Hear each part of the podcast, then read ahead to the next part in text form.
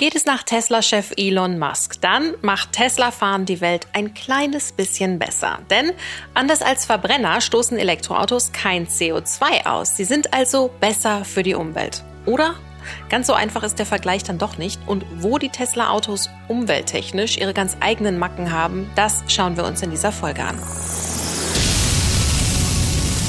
U.S. electric car maker Tesla plans to invest up to 4 billion euros in its recently announced factory outside die negativen Effekte des Klimawandels zu minimieren. Now, Tesla has decided to make Berlin the home of its first Verwaltungsgericht Berlin-Brandenburg gab einem Antrag von to put Umweltschutzverbänden uh, the Tesla Gigafactory uh, Europe uh, in the Berlin area. Giga Grünheide. Tesla in Brandenburg. Herzlich willkommen zu dieser Folge. Hier sitzen wie immer Philipp Barnsdorf, Hi. Phil Beng Moin. und ich, Franziska Hoppen. Und in dieser Folge geht es um eine recht knifflige Frage, nämlich inwiefern tun wir tatsächlich etwas Gutes für die Umwelt, wenn wir Tesla fahren? Also wie grün sind die Autos wirklich vom Fahren bis zur Produktion? Elon Musk hat dazu ja eine ganz klare Haltung. Um, and I think this, I think this will be, if it, I think I'm pretty confident it will be the most environmentally friendly factory in the world. Also er ist sich da relativ sicher, dass das die umweltfreundlichste Fabrik der Welt wird. Das hat er uns bei seinem Besuch in Grünheide vergangenen Sommer erklärt. Und ich würde sagen, typisch Elon Musk, wenn schon, dann auch Superlative. Die gehören auf jeden Fall zum Programm des Unternehmens. Aber sie scheinen auch anzukommen. Wenn man sich mal anguckt, äh, der Unternehmenswert von Tesla ist in 2020 um 740 Prozent gestiegen während Corona. Da andere Autohersteller waren da froh, wenn ihr Unternehmen nicht total an Wert verloren hat. Das ist beachtlich. Liegt natürlich einerseits daran, dass Anleger äh, mit Tesla Geld verdienen wollen. Aber ich denke, es liegt auch daran, dass manche von diesem Versprechen der Mobilität ohne fossile Brennstoffe einfach angesprochen sind. Was da dran ist an dieser vermeintlichen Umweltfreundlichkeit, das gucken wir uns in dieser Folge genauer an. Ich habe mir da der Einfachheit halber eine Art Spiel überlegt in mehreren Runden und in jeder Runde versuchen wir beziehungsweise ihr Teslas Umweltbilanz genau zu analysieren. Ihr habt euch ja intensiv mit der Thematik beschäftigt und müsst mich überzeugen, denn ich vergebe die Punkte. Pluspunkte klingen so.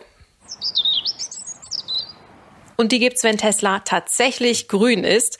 Minuspunkte, wenn nicht. Und da habe ich mir eine Dame eingeladen, die fand ich passte ganz gut zur Thematik. Shame! Shame! Wer kennt's? Game of Okay, Thrones. ja. okay, Fragen? Nee. Gut, fangen wir an. Los geht's. Auf der Straße. Also diese Frage, denke ich, können wir schnell beantworten, wenn ich mit meinem Tesla durch die Gegend fahre. Wie viel besser ist dann mein CO2-Fußabdruck, als wenn ich jetzt den Dieselkombi nehme? Phil, du bist der einzige Autofahrer hier unter uns. Du hast das mal ähm, ausgerechnet. Ausrechnen ist ein starkes Wort. Ich habe nur mit sehr kleinen Zahlen umgehen müssen. Das hat mir geholfen. Also ganz klar steht da im Zentrum die goldene Null, die alle Fans der Elektromobilität immer vor sich hertragen. Denn ein E-Auto hat natürlich, wenn es durch die Gegend fährt, gar keinen CO2-Ausstoß. Der liegt bei Null und da können die Verbrenner sich Mühe geben, wie sie wollen. Sie schneiden auf jeden Fall schlechter ab. Aktuell liegen Verbrennermotoren bei so rund 100 Gramm CO2, das pro gefahrenen Kilometer in die Luft geblasen wird. Und die deutschen Marken, naja, ich sag mal, die sind im hinteren Mittelfeld dabei. Also offensichtlich geht hier in Sachen Ausstoß der Punkt klar an Tesla. Ja, aber nicht so schnell. Die Verbrenner, die haben sich in den letzten zehn Jahren schon ein bisschen zusammengerissen. Die haben den Schuss gehört und versuchen jetzt ihre CO2-Mengen immer weiter runterzufahren und haben da schon ein bisschen Boden gut gemacht, auch was den Wirkungsgrad anbelangt. Ich muss sagen, dieses Wort habe ich bei der Recherche immer mal wieder von dir gehört. Wirkungsgrad. Wirkungsgrad. Mir sagt es nichts. Vielleicht sollten wir das für die Hörer dann auch mal erklären. Huh, ich hoffe, mein alter Physiklehrer, Herr Machoy, der hört jetzt nicht zu genau zu. Oder er hört genau zu, je nachdem. Also, er hat uns in der zehnten Klasse oder in der neunten, keine Ahnung, erklärt, dass der Wirkungsgrad bedeutet, ähm, wie viel von der Energie, die ich in einen Prozess reinstecke, kommt am Ende auch als das gewünschte Ergebnis bei raus. Beim Autofahren ganz klar wollen wir am Ende kinetische Energie erzeugen, Bewegungsenergie. Wir wollen ja uns ja von A nach B bewegen. Und was packen wir dafür rein? In so ein E-Auto elektrische Energie, also Strom. Und in den Verbrennungsmotor packen wir chemische Energie, Benzin. Treibstoff, Benzin, Diesel. Diesel. Genau. Und äh, ja, der Wirkungsgrad beschreibt halt, wie viel von diesem ursprünglichen, von der investierten Energie am Ende übrig bleibt. Bei E-Motoren liegt der Wirkungsgrad so bei 60, 70 Prozent, wird auch mal besser. Mhm. Bei Verbrennern, na, da liegt der nur so bei rund 40 Prozent.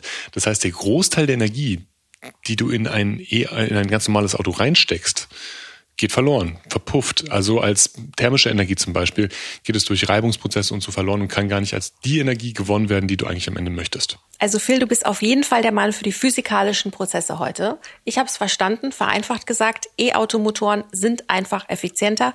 Aber warum ist das jetzt so? Einer der Hauptgründe ist, dass der Verbrennermotor einfach viel, viel komplexer ist.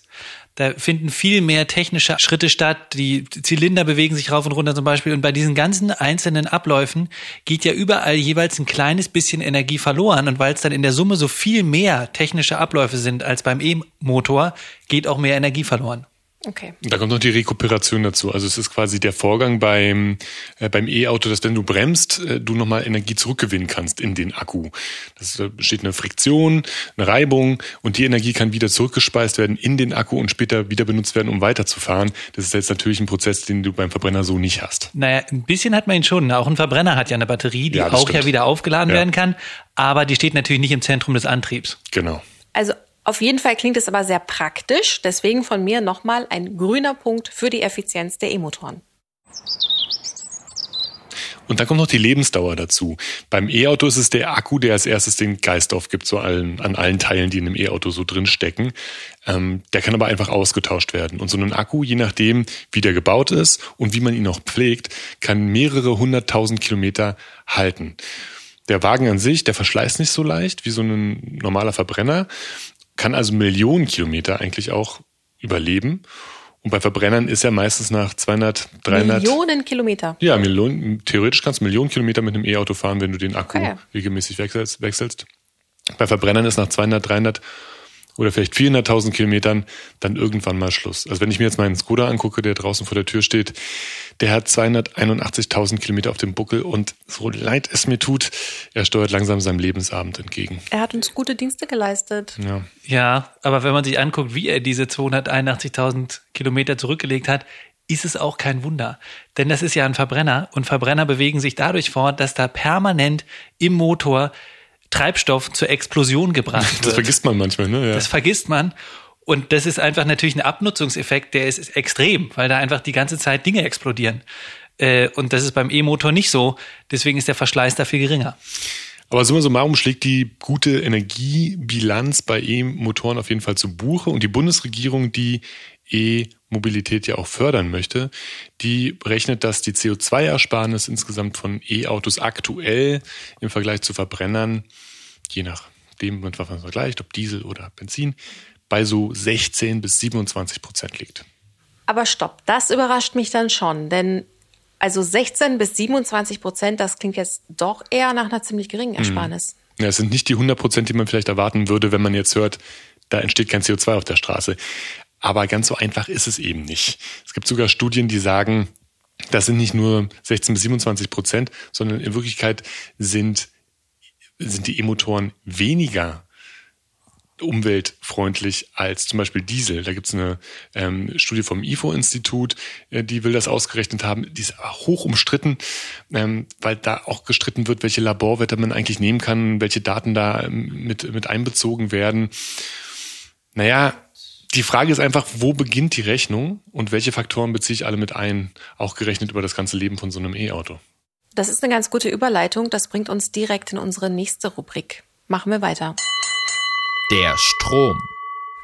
Also den CO2-Ausstoß beim Fahren auf der Straße haben wir uns gerade angeguckt. Beim E-Auto entsteht da natürlich keiner. Aber dieser CO2-Ausstoß, der entsteht einfach schon früher, nämlich wenn ich mein Auto auflade mit Strom. Und wie genau das gucken wir uns jetzt mal an.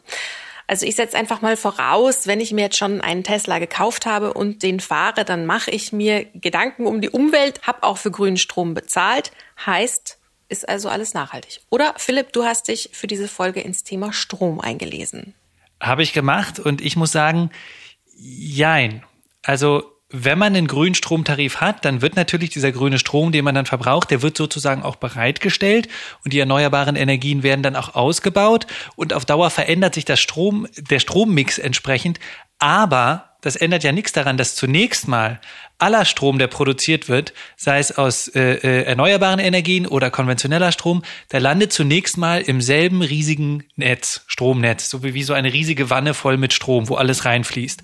Und daraus fließt es dann wieder zu den einzelnen Verbrauchern und auch zu dem Verbraucher, der äh, dann mit deren Ökostromtarif hat und aus seiner Steckdose dann seinen Tesla auflädt, der kriegt dann erstmal nur den Strom, der halt dem generellen Strommix entspricht. Ähm, kleiner Sonderfall sind die Leute, aber davon gibt es ja jetzt noch nicht so viele, die sozusagen komplett stromautark leben mit äh, Solarpanelen auf dem Dach. Da ergibt sich dann natürlich noch eine andere, äh, äh, da ist der Strom da unter Umständen schon noch grüner. Aber wenn ich jetzt für mich einen Vertrag abschließe für grünen Strom, dann setze ich mich zumindest dafür ein, dass der mehr gefördert wird. Das stimmt, ja. Man verändert auf Dauer dann den Strommix. Auch wenn physikalisch ist deine Stromdose dann nicht einfach nur Ökostrom kommt. Danke, unser Mann für physikalische Prozesse. Jetzt soll der Strommix hier in Brandenburg ja ganz besonders dufte sein. Zumindest hat unser Ministerpräsident Dietmar Woidke das so gesagt. So ein bisschen Tesla verliebt am Tag nach der Verkündung von Elon Musk, dass die Fabrik hierher kommt. Hören wir da noch mal rein. Da kommt ein ganz wichtiger Punkt für uns zum Tragen. Und das ist der Punkt, dass wir deutschlandweit Spitzenreiter pro Fläche, aber auch pro Einwohner in der Erzeugung erneuerbarer Energien sind und dass sie europaweit Schwierigkeiten haben werden, Standorte zu finden, wo es diese hohe Dichte an Energieproduktion aus erneuerbaren Quellen gibt. Ja, also Tesla und Brandenburg passen super zusammen, sagt Dietmar Woidke, weil beide so besonders grün sind. Was ist da jetzt dran? Also ich finde, er hat den Mund ganz schön voll genommen. Was schon stimmt, ist, dass Brandenburg in den letzten 15 Jahren kräftig erneuerbare Energien hinzugebaut hat, vor allen Dingen in der Windenergie, aber auch in der Solarenergie und mit Biogasanlagen, sodass heute ein circa ein Drittel des Stroms, der in Brandenburg erzeugt wird, aus erneuerbaren Energien kommt. Gleichzeitig kommen die anderen rund zwei Drittel, aber zu einem ganz großen Teil aus Braunkohle. Und das ist eine besonders CO2-intensive Art und Weise, Strom zu gewinnen. Äh, und deswegen wird auch in Brandenburg besonders viel CO2 ausgestoßen, weil Brandenburg ja auch so viel Strom produziert, dass es sogar Strom exportiert. Okay, das klingt jetzt aber nicht mehr so grün. Und seit einigen Jahren stockt auch der Ausbau der erneuerbaren Energien. Das klingt jetzt für mich nicht so, als würde sich das in nächster Zukunft ändern. Warum ist das so? Ja, 2017, da wurde eingeführt, dass Windräder, neu gebaute, bundesweit ausgeschrieben werden müssen. Das hat so ein bisschen zu Verzögerungen geführt. Ähm, außerdem ist das Genehmigungsverfahren dafür einfach immer noch sehr komplex. Der Widerstand wird immer stärker und besser organisiert, gegen Windräder vor allem. Diese Bürgerinitiativen, die sich dagegen engagieren, die wissen einfach inzwischen ganz genau, welche Echsen und Vögel sie finden müssen, um so einen Bau zu stoppen. Und dann, auch gerade hier in Brandenburg, werden die Flächen natürlich einfach auch immer weniger, wo man Windräder bauen kann. Äh, ihr erinnert euch sicher an die Debatte, die bundesweit geführt wurde darüber, wie weit ein Windrad von der nächsten Siedlung eigentlich entfernt stehen darf. Ja, und dann wurde das Gesetz für erneuerbare Energien wieder abgeändert. Es ist alles, all das sorgt so ein bisschen für Unsicherheiten, auch für diejenigen, die den Strom produzieren durch Windräder, weil die sich letztlich da auf dem offenen Strommarkt sozusagen behaupten müssen. Trotzdem ist im Vergleich bundesweit Brandenburg mit einem Drittel erneuerbarer Energien doch schon ganz gut dabei, auch wenn es jetzt halt so ein bisschen stagniert. Und dieses Stagnieren, wann könnte sich das denn ändern? Also wann wäre der Strom, mit dem ich meinen Tesla auflade, wirklich komplett grün?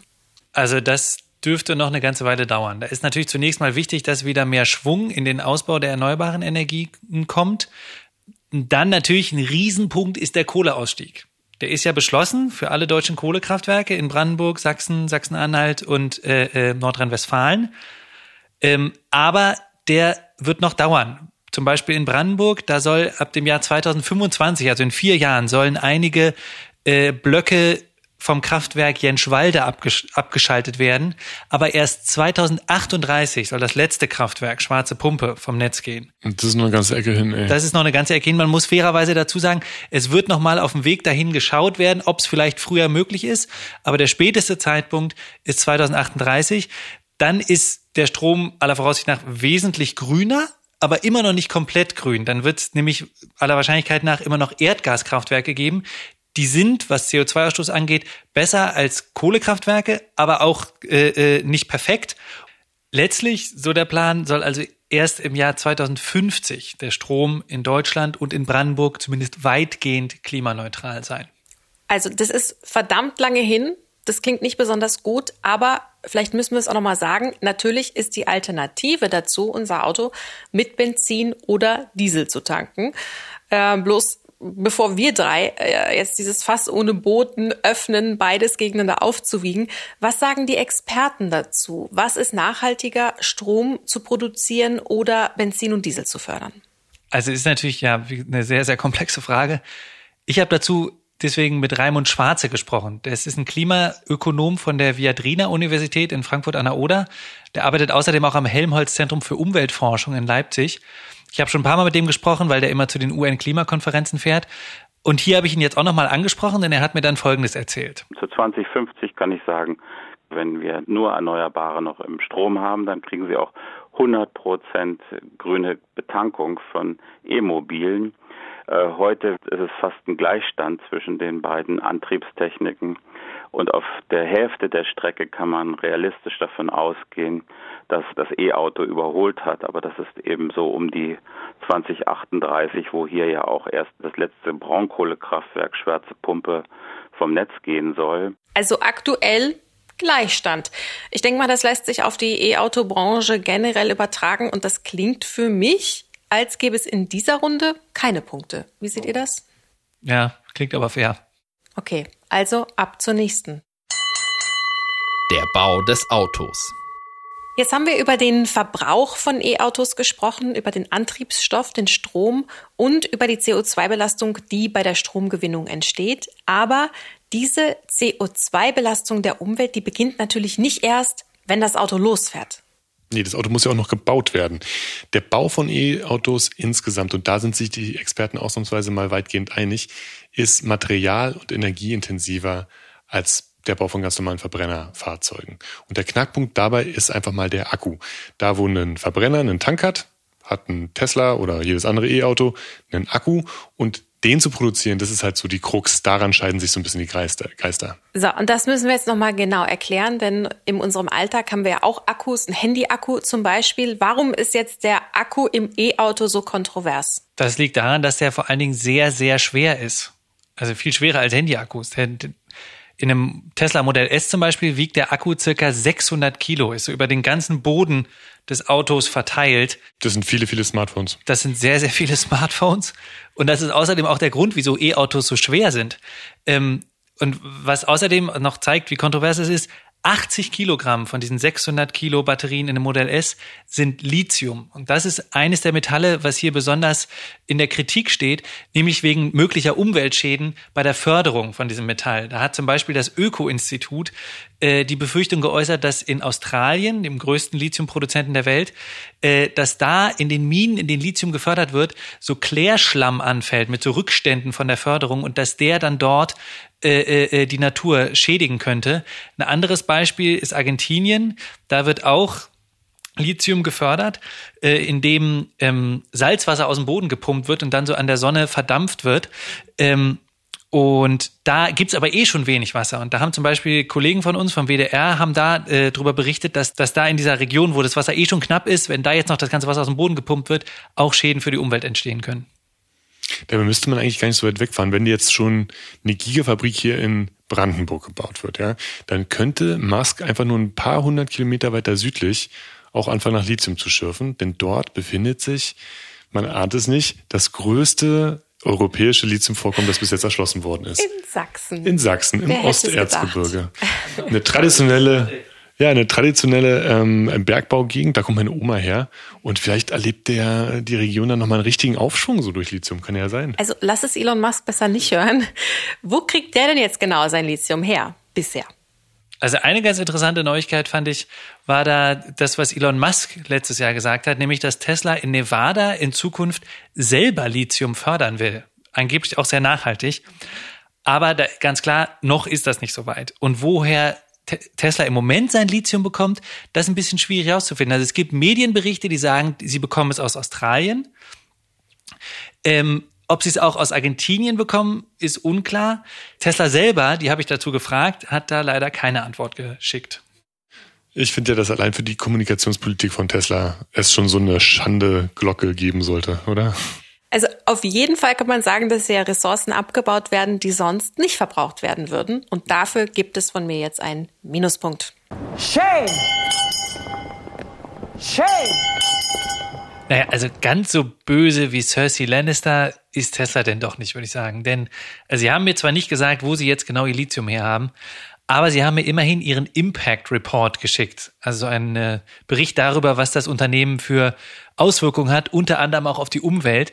Und da stand drin, dass sie zum Beispiel von ihren Subunternehmern erwarten, dass die die Umweltauswirkungen auch bei ihrer Rohstoffförderung so klein wie möglich halten. Das finde ich jetzt aber eine relativ vage Ankündigung. Wir erwarten von denen, dass die vielleicht darauf achten oder versuchen darauf zu achten. Klar, jetzt einfach nur mit diesem einen Satz ist noch nicht so viel gewonnen. Natürlich, da kommt jetzt irgendwie drauf, auch drauf an, was sie daraus jetzt wirklich machen. Mhm.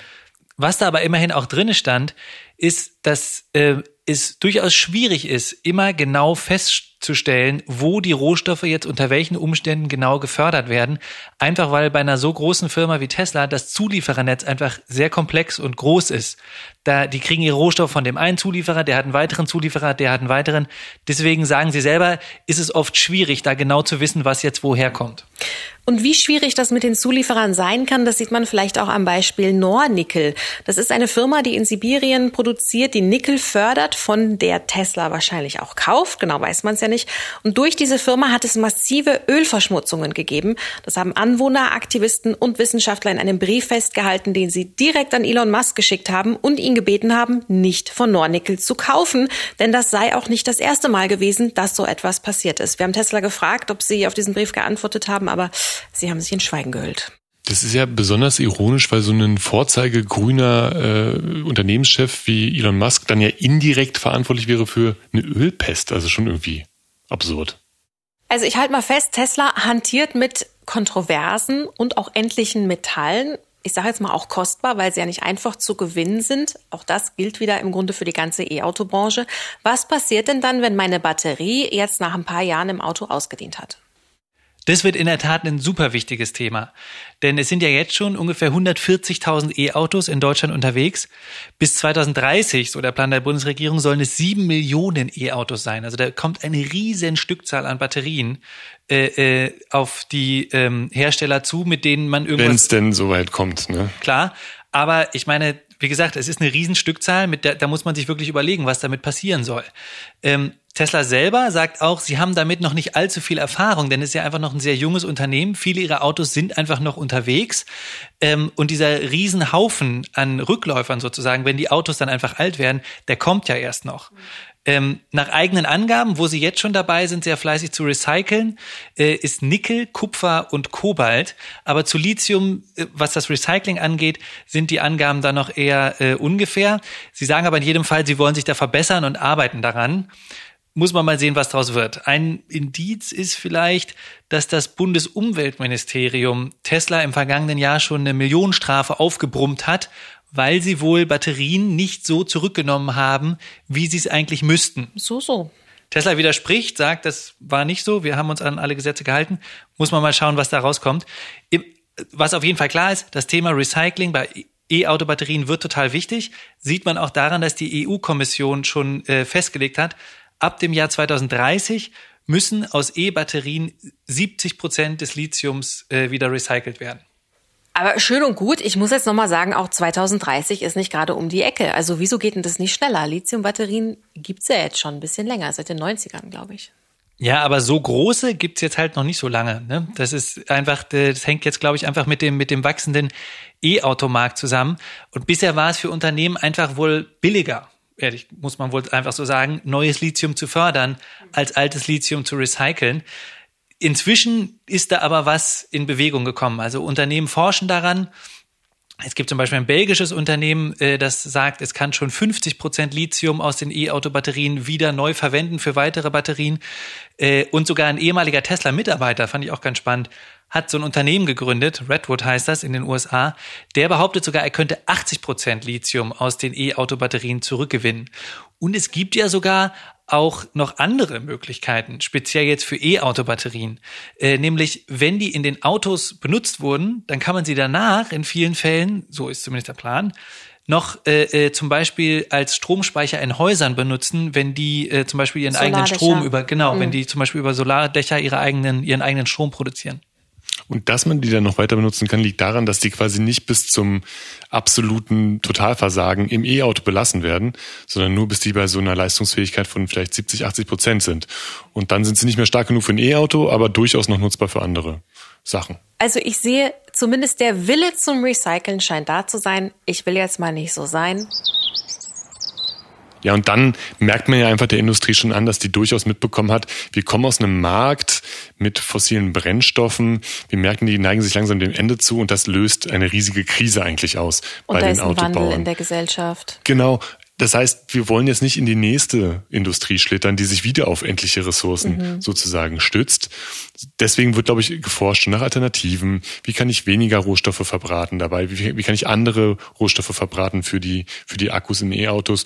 Und deswegen hat Tesla auch so eine ganz revolutionäre Batterietechnologie angekündigt. Gleich bei uns in Grünheide mal wieder. Ganz genau. Hier in der Batteriefabrik, die sie auch planen, gleich neben dem Autowerk bei uns in Grünheide. Wenn alles klappt. Ne? Das ist der Plan, ähm, aber noch ist sie ja nicht fertig. Aber wenn es hinhaut, dann will Tesla da ja sogar noch besonders große Batterien nach einem ganz neuen Verfahren herstellen, die dann auch mehr Reichweite haben. Äh, und auch bei den äh, Zutaten sozusagen wollen sie da einiges ändern. Sie wollen zum Beispiel weniger Kobalt verwenden. Das ist, hat, da gibt es ja auch immer wieder so Menschenrechtskonflikte im Kongo und solche Sachen.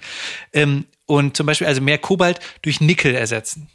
Die Kehrseite der Medaille ist natürlich, dass wenn man eine Batteriefabrik noch dazu baut, ähm, der Wasserbedarf natürlich auch in Grünheide wieder anwachsen würde. Ich finde, man müsste an der Stelle aber überhaupt mal darüber nachdenken, wie wir Autos von Grund auf bauen und wie wir Autos von Grund auf sehen, bei Verbrennern wie Elektro, auch mal über die Batterie hinaus. Und ich weiß, genau dazu hast du mit einem Experten gesprochen. Exakt, genau. Nämlich mit Michael Rekord vom Think Tank PowerShift. Cooler Name. Also der Typ unter Think Tank. Die, ähm, die machen sich Gedanken darüber, wie man Wirtschaft und Handel ökologischer machen kann. Und der hat mir zu dem ganzen Thema das hier erzählt. Wir brauchen eigentlich kleinere Autos, leichtere Autos und ähm, in der Nutzung geteilte Autos.